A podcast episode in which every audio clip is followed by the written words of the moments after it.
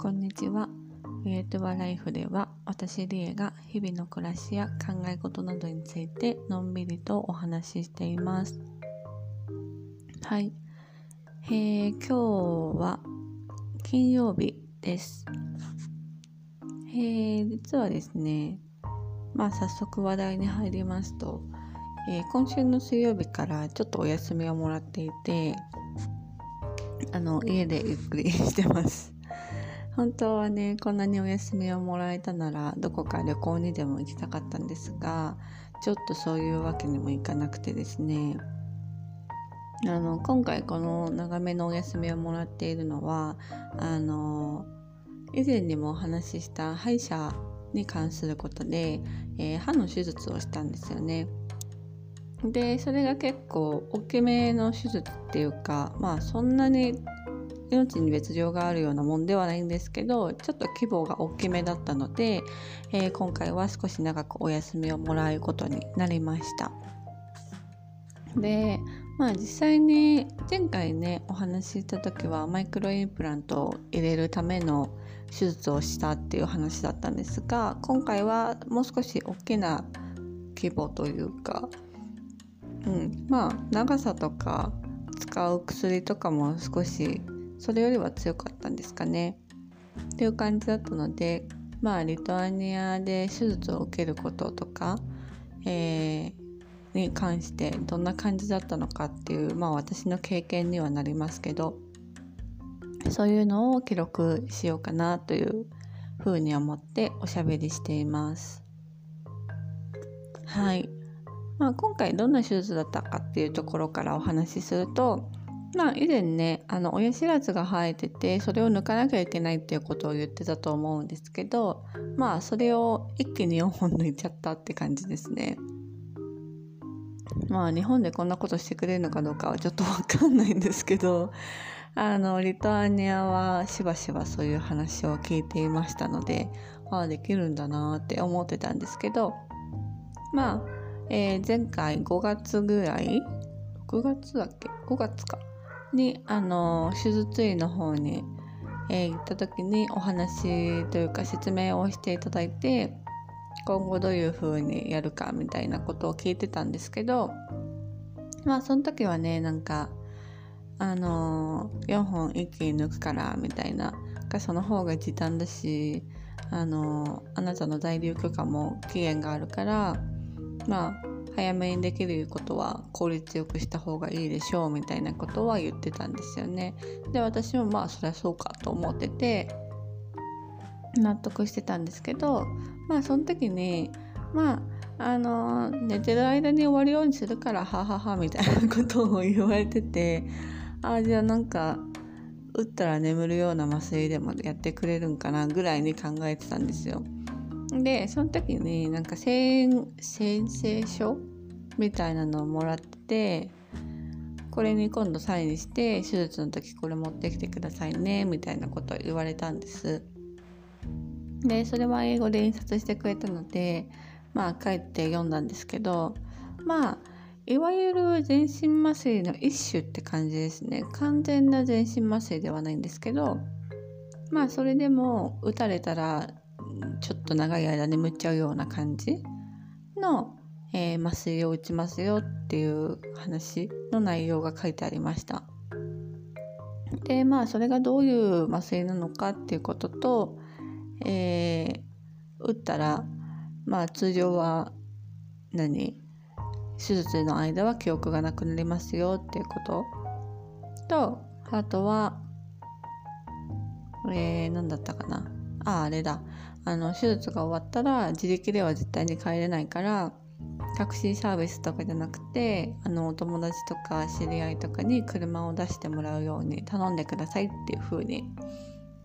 えーまあ口頭でも言われたし実際紙にも書いてあったっていう感じですね。これはあのボルあこっちはボルトとかっていうあの配車サービスがあるんですけどそういうのじゃダメでちゃんとあの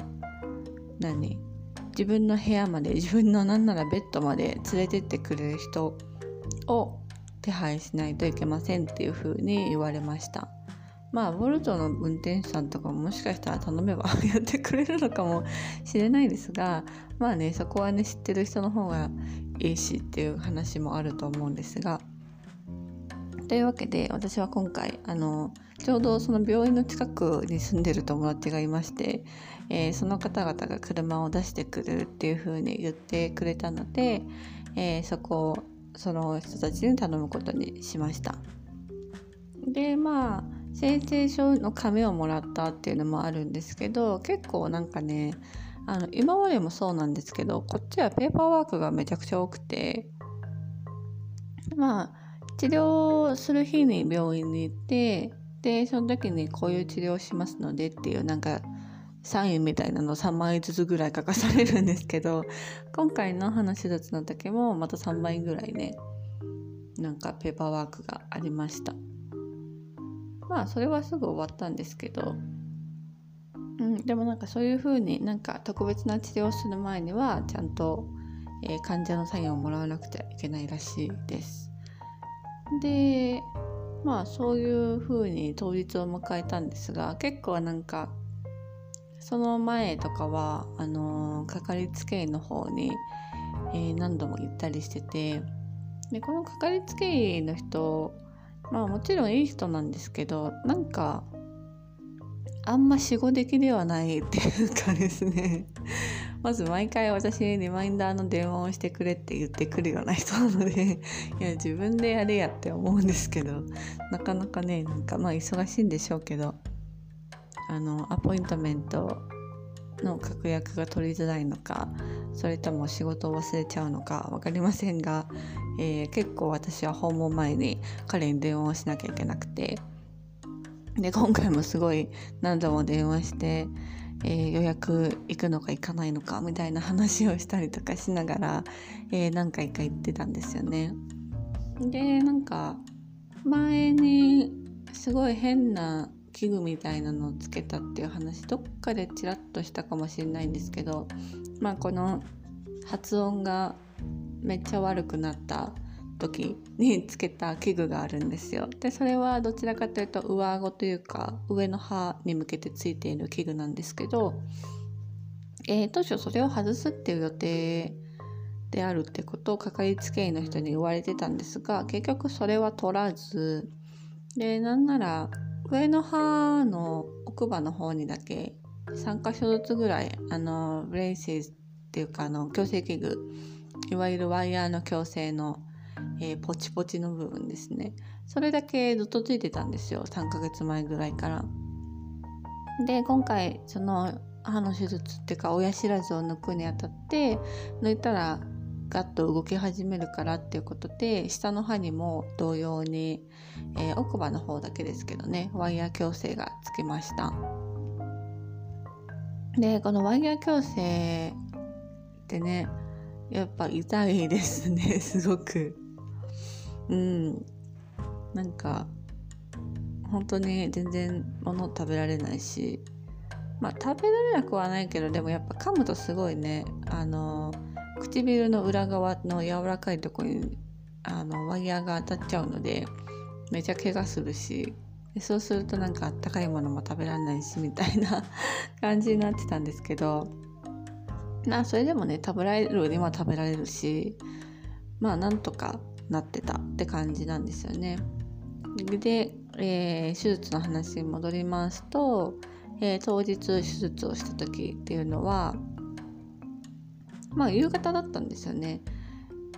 なので6時間前ぐらいからあの絶食絶縁絶食が水も飲んじゃいけないみたいな感じになっててでも私はまああの判断時期とか結構やってるので全然大丈夫だったんですけどでもまああんまり動かずに過ごしてで実はもう全泊で友達のお家にお邪魔してたので、えー、当日はそのまま車で連れてってくれたんですけどで手術が始まるってなった時にまあなんかいつもと同じ部屋っていうか診察室が何個かあるんですけどいつも通される部屋と同じ部屋だったし診察台も同じだしあそういう感じなんだって思ったんですよね。なんか私もっとその眠りこけるからすごいベッドの上でやるのかと思ったんですけど普通にあの動く椅子みたいなやつの上でやりました。でいつもとは違う麻酔をしてくれる別のお医者さんっていうのがいて、えー、その方がなんか右腕にチクッと注射をしてくれたんですけど。でもうなんか注射した瞬間からモワモワモワって意識が、えー、おぼろげになってきてあーなんか早く始まる前に眠りたいなーなんて思ってたんですけどそんなことも思ってるもつかの間本当に記憶がなくなりました。うんすごいですね麻酔って。で次起きたら2時間ぐらい経ってたかな。うん2時間後ぐらいになんか意識が戻ってきてあ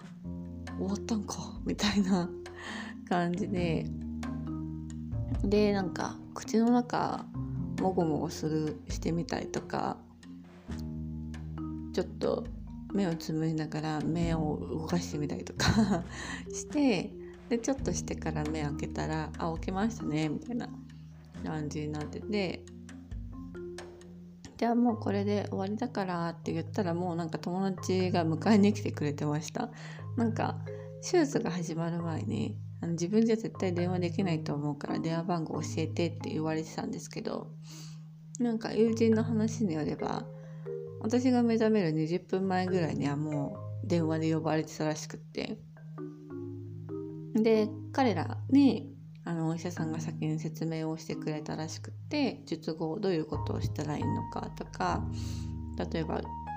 術後24時間はうがいしちゃダメですとかそういうことを言ってたみたいですね。でどういう薬が出るのかっていうのも全部説明してたみたいです。うん、まあだから確かにボルトの人じゃダメだなってここで私も気づいたんですけどそう結構ねあのしっかり説明をしててくれたようでした。でまあなんか実際意外と普通に歩けるっちゃ歩けるんですけどまあちょっとドランクな人みたいな あの若干足元がふらつく程度ではありましたね。なのでちょっと支えてもらいながらあの行ったんですけど。でもなんか帰ろうと思ったらあの帰ろうと思ってその椅子から立ち上がってちょっと歩いたら口からめっちゃ血出てきてあやばいやばいやばいみたいな感じになってまたちょっと休んだんですけど。そう。でなんかその時気づかなかったんですけど家に帰ったらもうなんか奥歯のところにすでにガーゼが詰まっててなんかやたら喋りづらいなと思ってたんですけどそうそのガーゼをあのまた友人のうちに連れて帰ってもらったんですけどそこでもう何回変えたかなっていうぐらいめっちゃ変えましたねまあさすがに4本も一気に抜くと出血すごいみたいで全然なんかなかなか止まらなかったですねで実はですねあの親知らず4本抜いただけじゃなくてなんか前歯の周辺も何かやるみたいなことをすごいざっくり言われてたんですよ。で私の場合は前歯がちょっと重なっちゃっている状態でとにかくその上顎を広げないといけない状態だったんですよね。なんであの具体的に何をしたのかはまだちょっと分かんないんですけど でもなんかあの上顎のちょうど中心の部分ちょっと開けた感じの傷跡がついててあとはちょうどその前歯の上側上唇の裏側の結構上の部分もなんかパカッて開けたような跡が残ってます。だからね今いいってやると結構痛くて。でしかもなんかここと鼻がすごい近い位置にあるからなのかあのたまに鼻血が出るんですよね。そうもう今はあのだいぶ収まりましたけど。うん。でもまだちょっと痛いですね。はいまあそんな感じで意外と手術はまああっさりしてたわけじゃないかもしれませんが私の記憶がなかったせいで割とすんなり終わったなみたいな え感じに考えてます。でなんかいろいろんな人に術後がきついとか歯がめちゃ腫れるよとか歯じゃないか顎がめちゃ腫れるよとか言われてたんですけどまあ確かにその手術した日の夜は下唇っていうか下顎のところがめっちゃなんかボヨーンってなって喋りづらいってなってたんですけど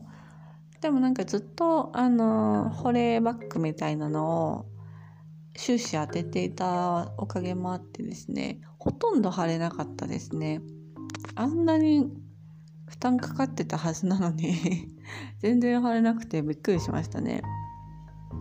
うん。で実はその手術の翌日の結構朝早くの時間に今度はかかりつけ医の方に来てくださいって言われててこいつ鬼畜かよって思ってたんですけど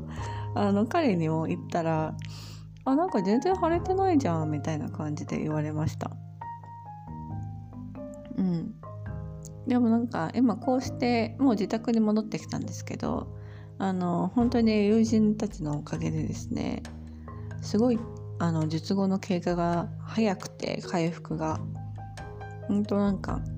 めちゃくちゃありがたいですね。なんか何でもやってもらっちゃって本当に実家にいる気分みたいな 感じで私はほとんど何もしてなかったんですけど。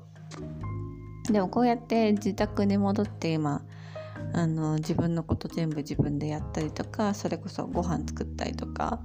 えー、してるんですけどうん結構やっぱり手術後って意外と体に負担かかってるんだなってやっとなんか実感しました。だしご飯作るにもすごく柔らかくしないと本当に食べられないしまあ痛み止めは飲んでるんですけどそれでもやっぱり痛いもんは痛いし熱いものはちょっとダメなんで少し冷まさなきゃいけないしで食べるのもめちゃくちゃゆっくりなのですごい時間かかるんですよね。なんで結構なんかなんだろう。あの術後って大変だなって 思いました。うん。まあでもこんなもんなんでしょうね手術って。まあガチ全身麻酔ではない分体の負担はもしかして比較的軽いのかもしれないんですけどまあ一応処方箋でいただいた痛み止めとアンティバイオティックス抗生剤か。抗生剤とあとなんかマウスウォッシュみたいなのはあの最低限使ってるんですけど、まあ、痛み止めはねちょっと今は手放せない感じにはなってるんですがまあなんかねマウスウォッシュとかね結構私には香りがきつくてあんま使えなくてまあ1日1回ぐらいは使おうとは思いつつあとは自分で、あのー、作りためておいたチンキを結構今活用してますね。あのホワイトビローっていう西洋白柳って日本語で言われてる植物のチンキを去年作ったんですけどそれがね鎮痛とか消炎とか解熱にすごくいいやつなので、えー、それを今活用してます。うがいの時に使ったりとかしてますね。うん。あとはなんだ？あとはちょっと栄養が取りづらい状態なのでエキナセアっていう、えー、お花っていうかハーブか。これもチンキにしたんですけどこれはあの免疫不活ですね。ちょっとあんまりこの後風邪ひいたりとか体調崩したりとかもしたくないなって思ったのでまあちょっと免疫を活性化しておこうと 思って、えー、使っています。まあそんな風に西洋の治療ももちろん、えー、植物の力も少し借りながら、えー、りかし大きな手術っていうかまあなんなら今年の一番のライフイベントを乗り越えたんじゃないかなっていう風にはい思ってますまあまだねちょっと完全に復活してなくて一応シックリーブ、えー、療養休暇の書類とかもらってて今日まで明日までか。明日までは家出ちゃいけないみたいな感じに、えー、言われているんですけどうん。でもまあ少しずつ散歩に出たりとかねそういうことはしてみているっていう感じなのでまあもうちょっと様子を見ながら、えー、早く元気になるといいなっていうふうに思ってます。でまあ来週が抜歯なのとでその後少し落ち着いたらまたもうちょっと、えー、歯の治療が進んでいくと思うのでまあそういうのはそのうちねまたまとめてアップデートしたいなっていうふうに思っています。はいでは駆け足になっちゃいましたがまあこんなところで終わりにしたいと思います。では今日も最後まで聞いてくださり本当にありがとうございました。またねバイ。